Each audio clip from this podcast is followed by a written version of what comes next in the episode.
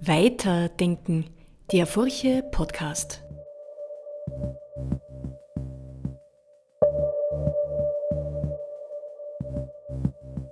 Ja, willkommen zu unserem neuen Furche-Podcast, mit dem wir über die Tagesaktualität hinausdenken wollen. Hoffentlich gemeinsam mit Ihnen. Wir, das ist die Wochenzeitung Die Furche und ich bin Doris Hellenberger. Für die Premiere unseres Podcasts habe ich mich mit einem zentralen Problem des modernen Lebens beschäftigt, nämlich dem Umgang mit der Zeit.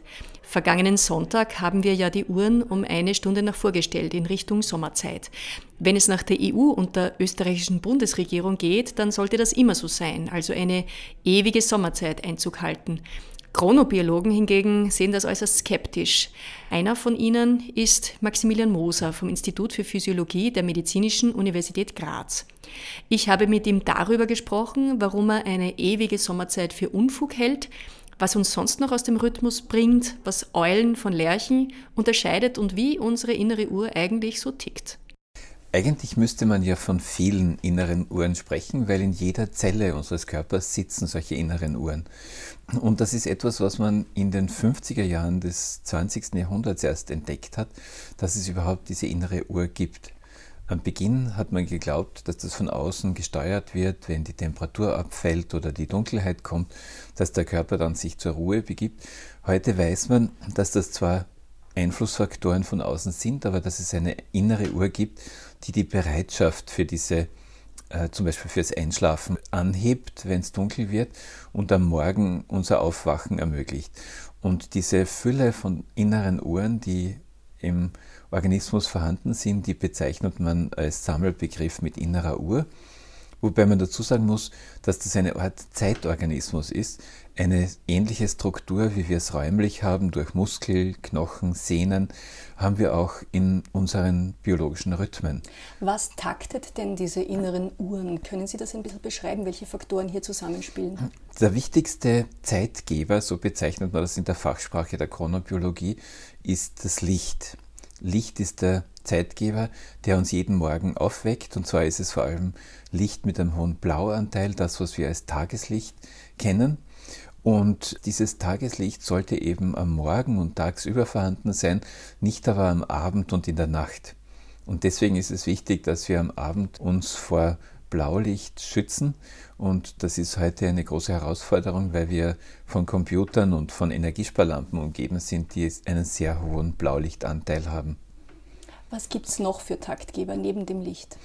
Außer dem Licht ist die Nahrungsaufnahme ein wichtiger Taktgeber. Das heißt, wenn wir was essen, dann wird im Organismus die Verdauung angeregt und das führt dazu, dass eben die gesamten Verdauungsorgane darauf abgestimmt werden, dass die Nahrung richtig verdaut wird und dass sie sozusagen durch die entsprechenden Enzyme zerlegt wird und für unseren Körper zugänglich gemacht wird. Dieser Prozess der Nahrungsaufnahme ist der zweite große Zeitgeber im Organismus. Dann gibt es noch die sozialen Zeitgeber, das heißt, wenn ich in einer WG wohne, äh, wo viele Menschen um 7 Uhr früh aufstehen, dann werde ich eher dazu tendieren, früh aufzustehen.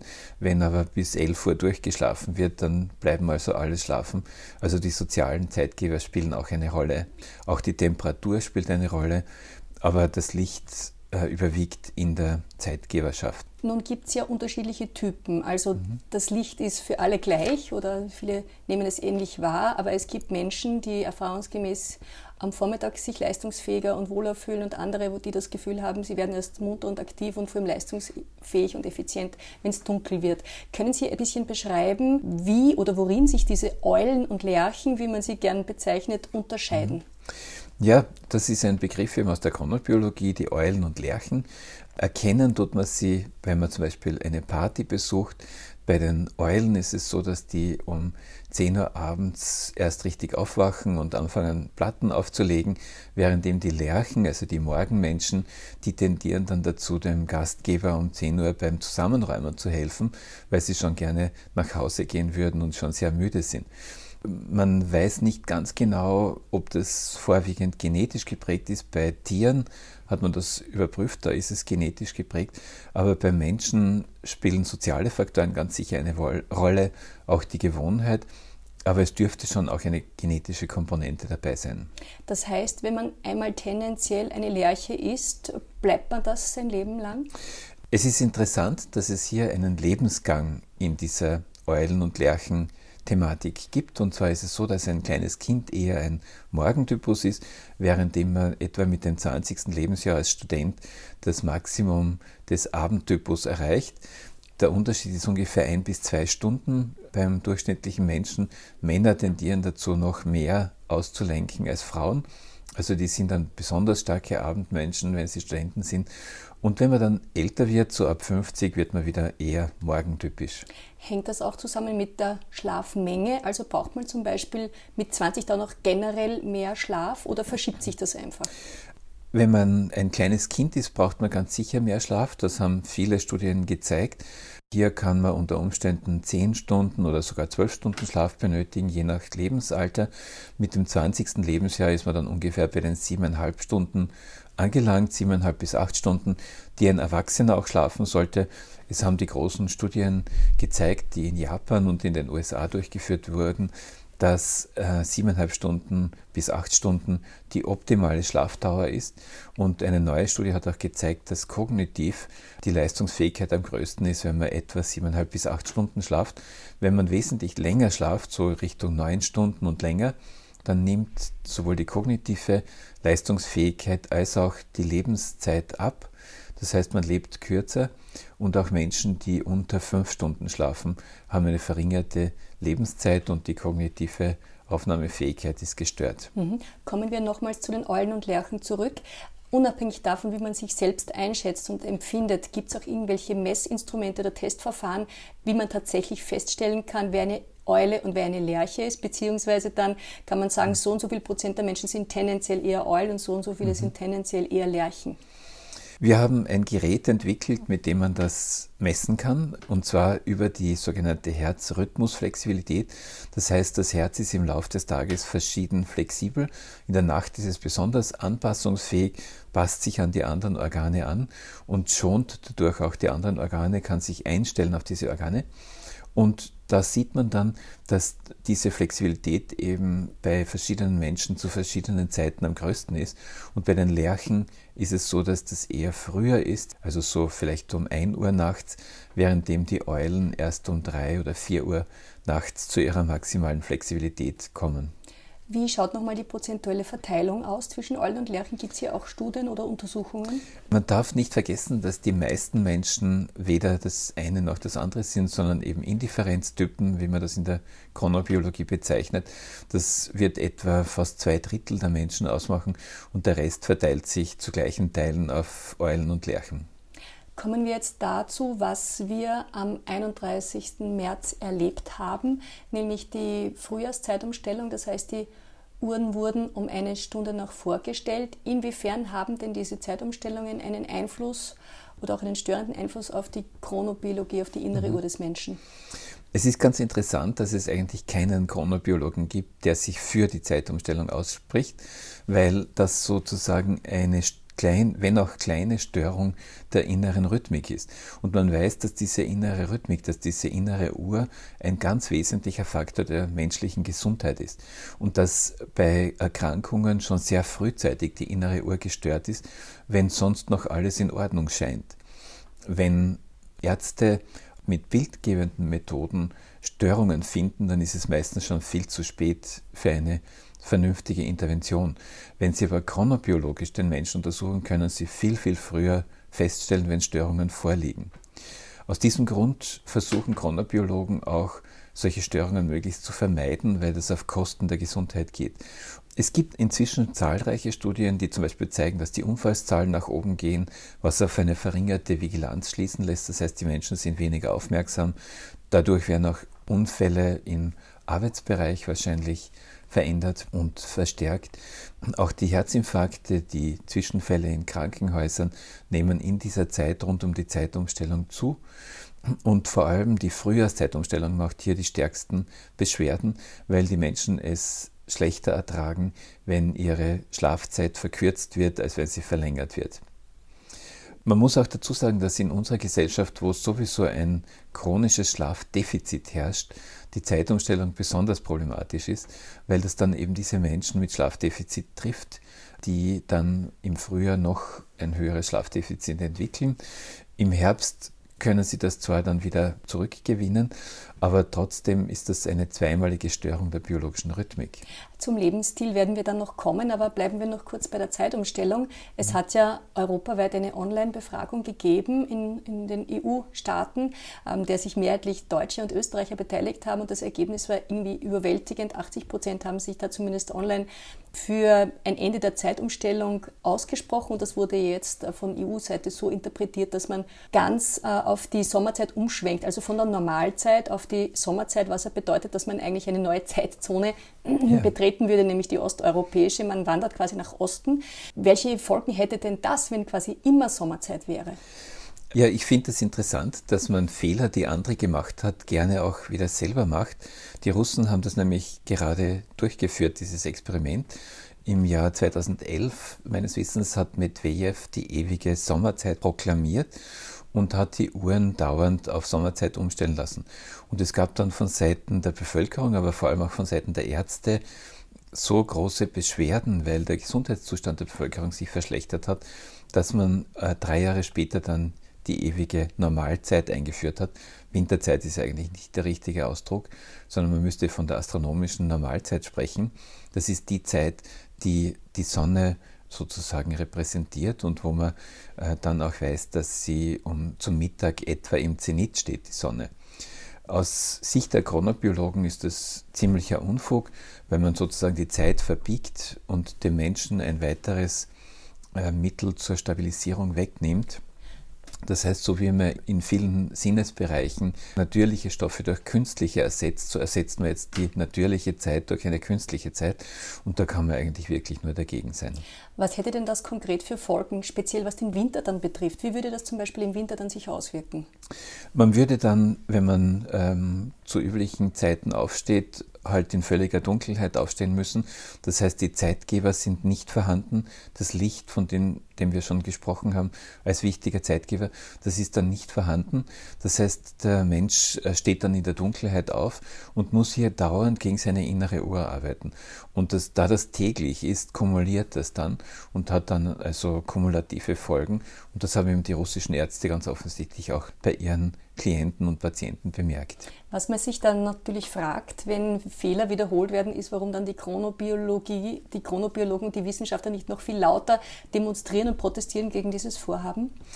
Rönneberg, der Münchner Chronobiologe, hat gemeint, dass die Europäer faul, dumm und gereizt oder grantig werden würden durch dieses Vorhaben und hat auch entsprechend gewarnt. Es finden sich dann immer wieder Menschen, die äh, nicht dieser Meinung sind und die finden, man kann das ruhig machen, weil die Industrie hätte das ja gerne, dass man früher zur Arbeit geht und die Freizeitindustrie, dass man dann am Abend mehr Zeit hat, um die äh, Segnungen dieser Industrie zu gebrauchen. Aber die Chronobiologen haben eigentlich eindringlich davor gewarnt. Kommen wir jetzt zu dem, was Sie schon angesprochen haben, nämlich Industrie, Freizeit, also unser soziales Umfeld und wie das unsere innere Uhr beeinträchtigt. Äh, Sie haben ja gesagt, dass wir eigentlich im Moment zugespitzt gegen unsere innere Uhr mhm. leben oder mhm. vielfach dagegen leben. Mhm. Können Sie ein paar Beispiele dafür nennen? Ludwig Klages merkt bereits an, dass Rhythmus die Wiederkehr von ähnlichen in ähnlichen Zeitabschnitten, Takt die Wiederkehr von gleichen in gleichen Zeitabschnitten ist. Das eine ist das Wesen des Rhythmus von Leben und das andere ist das Wesen des Taktes von Maschinen. Wenn man in unsere heutige Zeit schaut, dann kann man sagen, dass etwa mit der Erfindung der Taschenuhr der Takt immer mehr Eingang in unsere Zeitlichkeit gefunden hat. Das heißt, wir gestalten unsere Zeitlichkeit nicht mehr nach den Rhythmen der Natur, wir erleben auch die Rhythmen der Natur immer weniger, sondern nach dem Takt der Maschinen. Und ähm, da muss man schon als Chronobiologe massiv protestieren. Die Auswirkungen kann man dann eben überall beobachten die psychischen Erkrankungen nehmen ein Maß zu, wie das noch nie zuvor beobachtet wurde. Und auch die sogenannte Silent Inflammation, das ist sozusagen die Immunreaktion des Körpers auf diese Taktung, auch die nimmt zu. Der Vagustonus nimmt ab, das ist der Erholungsnerv im Organismus. Und durch diese Faktoren, die hier zusammenwirken, ist der Organismus einfach viel weniger in der Lage, sich selbst zu regenerieren. Das heißt, es nimmt die Regenerationsfähigkeit des Organismus ab. Und diese Abnahme der Regenerationsfähigkeit führt dann dazu, dass chronische Erkrankungen massiv zunehmen. Und das kann man genau beobachten. Heute ist die Herausforderung der Medizin nicht mehr die akute Erkrankung oder in viel geringerem Maß, sondern die chronische Erkrankung nimmt zu. Mhm. Und in der chronischen Erkrankung steckt das Wort Chronos und das heißt Zeit weil das über lange Zeit aufgebaut wird und dann auch lange Zeit dauert. Können Sie jetzt ein paar konkrete Beispiele nennen, inwiefern wir jetzt gegen unsere innere Uhr leben? Wie schaut es in der Arbeitswelt aus oder in der Schule? Mhm. Also in der Arbeitswelt kann man bemerken, dass eben schlaue Unternehmensberatungen den Firmen raten, möglichst die Zeit zu takten, alles zu standardisieren, alles zu objektivieren, alles zu zertifizieren. Das führt dazu, dass der Dokumentationsaufwand gewaltig steigt. Ärzte haben keine Zeit mehr, sich um die Patienten zu kümmern, sondern müssen dokumentieren, was sie mit dem letzten Patienten oder mit Angehörigen besprochen haben. Das gleiche gilt für Krankenschwestern. Und das führt dazu, dass ein ungeheurer Druck auf den Menschen liegt, der auch mit einer, einem Sinnlosigkeitsgefühl verbunden ist. Und die Folge davon ist eine enorme Zunahme des Burnouts. Man kann also beobachten, dass die Menschen viel mehr ausbrennen, weil sie den Sinn hinter ihrer Arbeit nicht mehr sehen. Das heißt, sie können nicht mehr spontan reagieren, sondern sie werden von Prozessen und Systemen eingeteilt, bestimmte Sachen zu einer bestimmten Zeit zu machen, in der Hoffnung, dass dadurch die Effizienz des Systems steigt. Was man aber beobachten kann, ist, dass vor allem der Sinn zu fehlen beginnt und aus diesem Grund brennen sie dann aus. Daneben, dass man wegkommt von diesen ganzen Dokumentationspflichten, gibt es jetzt auch die Idee von vielen oder auch von Chronobiologen oder ich glaube vom Till Reuneberg selbst, dass man Unternehmen dahingehend berät, dass sie sich mehr auf die Chronozyklen oder Chronotypen mhm. ihrer Mitarbeiterinnen und Mitarbeiter mhm. ausrichten. Nun ist es so, dass es hier schon einige Überlegungen gegeben hat bis zu Chrono City, wo eine ganze Stadt versucht, sich hier umzuorientieren, aber viele sind davon wieder abgegangen, weil sie sagen, diese Variante, dass man später beginnt, zum Beispiel Eulen und dann halt länger arbeiten, die wird nicht in Anspruch genommen, weil gerade die Eulen ja dann in ihrer besten Zeit, nämlich am Nachmittag oder Abend, ja nicht mehr in der Arbeit sitzen wollen, sondern ihre beste Zeit in ihrer Freizeit erleben wollen. Also wie kann man sich das erklären, dass das eigentlich in der Praxis so schwer angenommen wird? Solche Entscheidungen sind sehr oft auf persönlichen Werten basierend. Das heißt, äh, welche Werte haben die Menschen? Und wenn die Werte der Menschen außerhalb der Arbeitszeit liegen, dann wird es auch nicht viel Sinn machen, die Arbeitszeit anders zu verteilen, weil dann äh, dort die Arbeit hingelegt wird, wo eben geringe Wertigkeit äh, der Lebensqualität ist. Wahrscheinlich müsste der Prozess des, der Work-Life-Balance anders gefasst werden, dass man die Arbeit wieder als sinnvoller erlebt und dadurch eine höhere Wertigkeit der Arbeit gibt und vor allem, dass man, und das würden die modernen Internetmedien möglich machen, dass man die Arbeit wieder stärker in die Familie verlegt.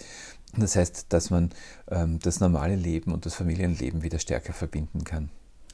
Aber eine Tendenz, zum Beispiel Homeoffice, sage ich jetzt nur als Beispiel, könnte ja auch natürlich den gegenteiligen Effekt haben. Also man kann sagen, man ist halt dann daheim, aber im Endeffekt sitzt man dann trotzdem wieder bis spät nachts mhm. am Laptop. Eine Arbeitsform, die Sie ja sagen, auch nicht sehr wohltuend auf die Psyche wirkt. Was ist mit solchen Folgen dann? Ja, interessanterweise hat eine neue Studie gezeigt, dass Mütter, die zum Beispiel die Möglichkeit hatten, flexible Arbeitszeiten oder Homeoffice zu machen, sich wesentlich mehr um die Kinder kümmern konnten und auch das wesentlich zufriedenstellender erlebt haben, das Verhältnis zu ihren Kindern. Das heißt, die Rückkehr ins eigene Leben müsste man eigentlich mit allen Mitteln unterstützen und auch die Wertigkeit von Arbeit vielleicht anders sehen. Das heißt, wir haben heute eine Leistungsgesellschaft, die auf Arbeit und Leistung einen ungeheuren Wert legt und auf das Erleben von Familie oder von persönlicher Beziehung einen viel geringeren Wert. Und das müsste sich verändern. Aber worauf ich hinaus wollte, ist dann die Mutter oder manchmal auch der Vater ist dann zwar zu Hause, sitzt aber am Laptop und ist im Grunde geistig abwesend und hat auch vielleicht die Tendenz dann noch länger mhm. an der Arbeit zu sitzen, als die reguläre Arbeitszeit vielleicht wäre. Man sitzt dann bis Mitternacht oder auch sonntags wird äh, gearbeitet an irgendwelchen beruflichen Dingen. Ist das nicht auch eine Gefahr bei dieser Work-Life-Balance-Neuorganisation?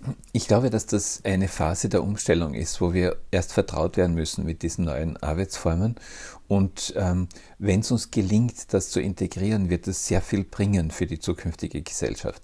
Im Moment sind wir da noch unsicher, haben dann auch vielleicht das Bedürfnis, mehr zu arbeiten, um uns zu rechtfertigen, dass wir zu Hause arbeiten dürfen. Aber wenn das eingespielt wird und wir dann auch die Erfolge sehen werden, dann glaube ich, dass das in den Griff zu kriegen ist. Herr Professor Moser, ich möchte noch ein Thema ansprechen, von dem viele Menschen betroffen sind, mhm. ohne es vielleicht zu wollen, nämlich Schichtarbeit. Vom Mediziner bis zu den Menschen, die bei der Müllabfuhr arbeiten oder Bäcker, die davon betroffen sind. Wie wirkt sich das aus? und was kann man dagegen tun, damit man mögliche gesundheitliche Schädigungen hintanhält? Nacht- und Schichtarbeit ist vor allem dann schädlich, wenn sie die biologischen Rhythmen stört. Das heißt, Nachtportiere, die immer in der gleichen Schicht arbeiten, immer nachts, haben weniger, wesentlich weniger Gesundheitsstörungen als Menschen, die einmal Morgenschicht, dann Nachmittagsschicht und dann Abendschicht machen oder sogar noch schlimmer, zuerst Nachtschicht, dann Nachmittagsschicht und dann Morgenschicht. Ähm, für die Wechselschichtarbeiter hat sich herausgestellt, dass das ein ausgesprochen gesundheitsschädlicher Vorgang ist, der zu einer Erhöhung der Brustkrebsrate von 50 Prozent, ebenso Prostatakrebs und ebenso Herzinfarkt führt. Die WHO hat aus diesem Grund 2009 die Nacht- und Schichtarbeit als wahrscheinlich kanzerogen klassifiziert. Und wir haben da mitgearbeitet auch an diesem Projekt, weil wir schon 2004 in Graz eine Konferenz gemacht haben, wo wir internationale Experten aus verschiedensten Fachbereichen zusammengeholt haben. Und da hat sich einfach gezeigt, dass auch Meta-Analysen zeigen, dass Nacht- und Schichtarbeit krebsfördernd ist. Das hängt damit zusammen, dass unser Immunsystem gestört wird durch diese Wechselschichten, wobei immer zu betonen ist, nur dann, wenn die biologischen Rhythmen auch gestört sind. Und die WHO hat diese Formulierung auch in ihr Statement mit hineingenommen.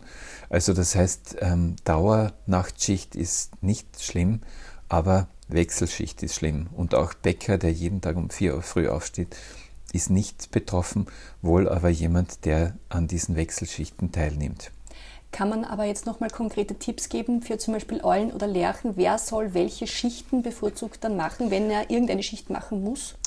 Eine der Grunderkenntnisse der Nacht- und Schichtarbeitsforschung ist, dass Lerchen, also Morgenmenschen, ungeeignet sind für Nacht- und Schichtarbeit.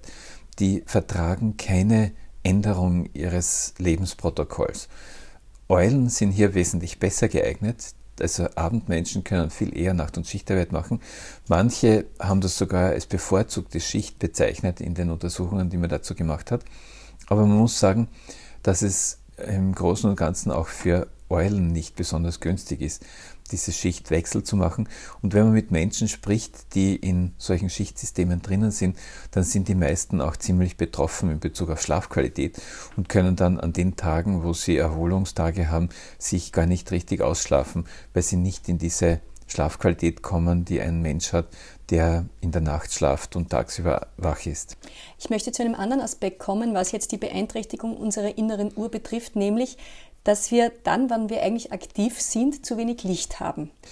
Also es wäre total wichtig, in modernen Gebäudeplanungen das Tageslicht massiv mit einzuplanen. Das ist ein Beitrag zur Gesundheit. Wir haben ja Studien gemacht, äh, wo wir verschiedene Faktoren der Gesundheit untersucht haben und da die, sind die Umgebungsfaktoren offensichtlich äh, spielen also ganz eine große Rolle. Das eine ist, dass man als Baumaterial Holz verwenden sollte. Ähm, das hat wesentlich bessere Wirkungen als andere Baumaterialien. Und genauso müssten wir Tageslicht in die Räume bringen, äh, sodass wir also am Tag wirklich gebadet sind im Tageslicht. Es muss nicht direktes Sonnenlicht sein, aber Tageslicht, damit unsere innere Uhr sozusagen in dem Tagesmodus verbleibt. Und am Abend sollte es dann zumindest Licht sein, das nicht zu blau anteilig ist, sondern eher gelbliches oder rötliches Licht, so wie das Glühbirnen früher vermittelt haben oder jetzt noch Halogenlampen bringen. Das ist ein Licht, das für den menschlichen Organismus Melatonin schonend ist. Das heißt, das Melatonin, das Hormon, das als Antioxidant im Körper wirkt und auch unseren Schlaf fördert. Dieses Hormon wird durch gelblich-rötliches Licht geschont, während es durch blaues Licht also nicht mehr produziert wird. Das heißt, das Tageslicht, das Grün der Pflanzen, die Natur, das sind doch unsere Heimaten. Also das sind Aspekte von Heimat, in denen wir ähm, sozusagen an das Leben, wie der Mensch früher gelebt hat, erinnert werden und mit denen wir emotional tief verbunden sind. Und aus diesem Grund wäre es wichtig, bei der Planung von Gebäuden Licht und auch den Blick ins Grüne mit einzubeziehen und die Gebäude weniger beton- und stahllastig zu machen und dafür mehr Holz und Naturmaterialien zu verbauen. Das ist insofern lustig, weil wir uns natürlich jetzt hier in einem Neubau in Graz befinden, mhm. der wahrscheinlich in vielerlei Hinsicht jetzt nicht dem entspricht, was Sie sich mhm. wünschen würden. Wir wissen alle, dass der Prophet im eigenen Land nichts gilt. Ich werde immer wieder nach Norwegen und nach Japan zu Vorträgen eingeladen. In Graz ist man weniger interessiert an meiner Kompetenz. Das nehme ich einfach zur Kenntnis. Kommen wir nochmal konkret zu dem, wie viel Tageslicht man eigentlich braucht, damit die innere Uhr irgendwie richtig taktet. Ganz konkret zum Beispiel jetzt auch für Kinder und Jugendliche. Die haben ja jetzt sehr viel Zeit, die sie mit Digitalem mhm. verbringen. Man hat Schwierigkeiten, sie nach rauszukriegen. Es hat sich vollkommen umgekehrt im Vergleich zu früher, wo man wollte, dass sie endlich mal heimkommen, weil sie draußen herumgestreunt sind. Was sind denn da Mindeststandards? Gibt es eine Zahl von zwei Stunden oder einer Stunde, die Kinder jedenfalls draußen im Tageslicht sein sollten? Also Kinder brauchen das sicher noch mehr als Erwachsene. Man kann davon ausgehen, dass es mindestens zwei Stunden sind, wobei jetzt keine konkreten Studien mehr bekannt sind, die das auch getestet hätten, weil es natürlich schwierig ist, sozusagen Kontrollgruppen zu machen, die man dann einsperrt und andere, die man hinauslässt. Aber man weiß von zahlreichen Studien, dass Tageslicht extrem wichtig ist. Es wird Vitamin D in der Haut gebildet, zum Beispiel durch das Licht. Äh, auch das Melatonin wird unterdrückt und dafür Serotonin gebildet. Serotonin ist aber wiederum die Vorstufe des Melatonins in der Nacht. Das heißt, tagsüber wird Serotonin gebildet und dann in der Nacht umso mehr Melatonin. Dadurch kann man dann besser schlafen. Und jeder, der eine Wanderung macht, weiß, dass man dann nach so einer Wanderung in der Natur wieder besonders gut schlafen kann. Das heißt, es ist ein gewisser Teufelskreis. Wenn man wenig Bewegung und viel zum Beispiel Computer untertags hat, dann wird man abends nicht müde oder weniger Genau so ist müde. das, ja. Vor allem dann, wenn man keinen Bildschirmmodifikator hat, der den Bildschirm von blau auf gelb umschaltet. Das gibt es inzwischen f.lux, heißt das System. Wenn man das nicht hat, dann ist man am Abend sehr wach durch dieses Blaulicht des Computerbildschirms und man merkt dann auch, wenn das Gerät dann umschaltet auf gelb, dann nimmt die Müdigkeit sofort zu und das ist ein natürlicher Prozess, den man auch nicht stören sollte. Bleiben wir noch einmal bei den Kindern und Jugendlichen, Schülerinnen und Schülern. Mhm. Es hat auch da ganz intensive Diskussionen gegeben, was den Schulbeginn betrifft. Mhm. Aber was heißt das, das konkret? Es gibt ja Schulen, die diskutiert haben, auch ob sie eine Stunde später anfangen sollen oder nicht. Wäre das aus Ihrer Sicht ratsam? Ich habe mehreren Schulen dabei geholfen, äh, den Schulbeginn um mindestens eine Dreiviertelstunde später anzusetzen. Und die sind äußerst zufrieden mit den Ergebnissen. Es gibt inzwischen auch eine Diplomarbeit, die zeigt, dass sowohl die Schüler als auch die Eltern als auch die Lehrer mit dem späteren Schulbeginn um 8.30 Uhr absolut einverstanden sind. Auch in Deutschland und der Schweiz gibt es inzwischen Schulen, die diesem Beispiel gefolgt sind. Und in den USA gibt es einen großen Schulversuch, der in Minnesota durchgeführt wurde mit zehn verschiedenen Schulen, die das gemacht haben. Und das Ergebnis war überwältigend positiv. Aber es gibt ja erheblichen Widerstand, weil das im Umkehrschluss ja bedeutet, dass es am Nachmittag länger Unterricht geben mhm. muss. Ist es nicht schwierig zu vermitteln, wie wichtig das ist? Ja, es ist ganz interessant, dass wir uns stark einsetzen gegen die Kinderarbeit in Indien, aber gegen die Kinderarbeit in Österreich haben wir nicht so viel. Das ist etwas, was ich mit Erstaunen bemerke. Schule ist auch Arbeit und wenn Kinder 20, 30, vielleicht sogar 40 Stunden pro Woche für die Schule arbeiten, dann ist das genauso Kinderarbeit, vielleicht nicht manuelle Kinderarbeit, aber es ist Kinderarbeit und man sollte sich dem durchaus mal stellen und fragen, ob das noch eine Jugend ist und eine Kindheit, die wirklich diesen Namen verdient. Kinder, die im Winter um 6 Uhr oder dreiviertel 6 Uhr aufstehen müssen, damit sie einen Bus erwischen, mit dem sie dann in die Schule kommen, die um dreiviertel 8 beginnt. Das ist nicht kindgerecht? Das ist absolut nicht kindgerecht. Da sind sich auch wieder die Chronobiologen völlig einig. Kinder brauchen mehr Schlaf als Erwachsene und werden durch die Schlafensgehzeiten der Erwachsenen geprägt. Was sich in den Schulstudien gezeigt hat, war, dass die Kinder trotzdem zur gleichen Zeit schlafen gehen, wenn sie später aufstehen. Das heißt, sie gewinnen effektiv Schlaf dazu. Und das ist genau das, was man erreichen will. Und das ist ja auch ganz interessant, wenn man sich die modernen Probleme mit überaktiven Kindern anschaut. Ähm, man weiß ja, dass Kinder, wenn sie übermüdet sind, nicht ruhig werden, sondern äh, aufgeregt werden und nervös werden. Bis sie sich dann wehtun, dann weinen sie und dann gehen sie vielleicht schlafen, also wenn man sie zu lange auflässt. Und es scheint so zu sein, dass diese überaktiven Kinder eigentlich zu wenig Schlaf haben. Die Medizin reagiert dann mit Ritalin. Ritalin ist ein Koffeinderivat, wird aus Koffein gewonnen oder aus, äh, ist ein ähnlicher Stoff wie Koffein. Und man weckt dann die Kinder chemisch auf und auf einmal sind die nicht mehr hyperaktiv. Besser wäre es vielleicht, sie länger schlafen zu lassen und damit zu ermöglichen, dass sie auf natürlichem Weg genügend Schlaf bekommen. Herr Professor Moser, ich möchte zum Schluss kommen, nämlich noch einmal zusammenfassend. Was würden Sie Leuten raten, damit sie eher synchron mit ihrer inneren Uhr gehen können? Es gibt ein paar ganz einfache Dinge, wie zum Beispiel regelmäßiges Schlafengehen, regelmäßiges Essen, regelmäßiger Lebensstil. Das klingt jetzt mal eher fad oder langweilig, aber es hat unsere Großeltern schon sozusagen alt gemacht und man wusste, dass wenn man regelmäßig lebt, dass man dann länger lebt. Und das hat sich auch tatsächlich herausgestellt in Studien mit 100-Jährigen, dass keiner von den 100-Jährigen äh, sich die Nächte um die Ohren schlagt, sondern die gehen schön brav um die richtige Zeit schlafen, stehen zur gleichen Zeit auf, schlafen auch nicht in den Tag hinein und essen sehr regelmäßig. Also das ist so, so mal ein, ein Basic in dieser Verhaltensweise. Und dann gibt es natürlich noch modernere Dinge, die man eben aus der modernen chronobiologischen Forschung weiß. Zum Beispiel, dass es einen natürlichen Zwei-Stunden-Zyklus im menschlichen Organismus gibt, der zum Beispiel in der Nacht dazu führt, dass wir alle zwei Stunden Traumphasen haben und dazwischen Beruhigungs-Tiefschlafphasen, wo unser Gehirn chemisch gereinigt wird. Das hat man auch erst vor wenigen Jahren herausgefunden. Das heißt, da kommt es durch das glymphatische System zu einer Spülung des Gehirns und das Gehirn wird wirklich äh, gereinigt. Und dann kommt wieder eine Traumphase. Und das sind zwei Stunden Zyklen. Wenn man die in den Tagesablauf einbaut, dann schlaft man besser.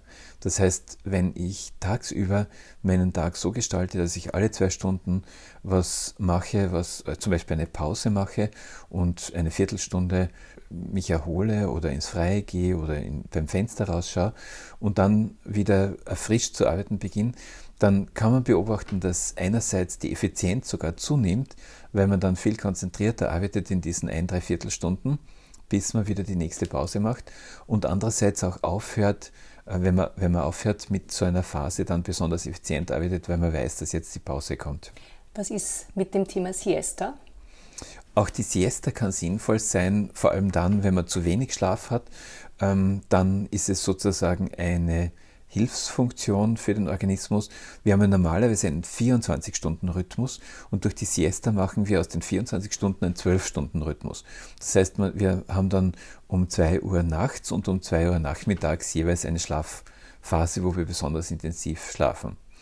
Diese Unterteilung des Tages in zwei Zyklen ist eine natürliche Funktion, die der Organismus auch dann macht, wenn er zum Beispiel übermüdet ist. Und ähm, deswegen ist Einschlafen am Steuer um 14 Uhr bis 15 Uhr besonders gefährlich auch.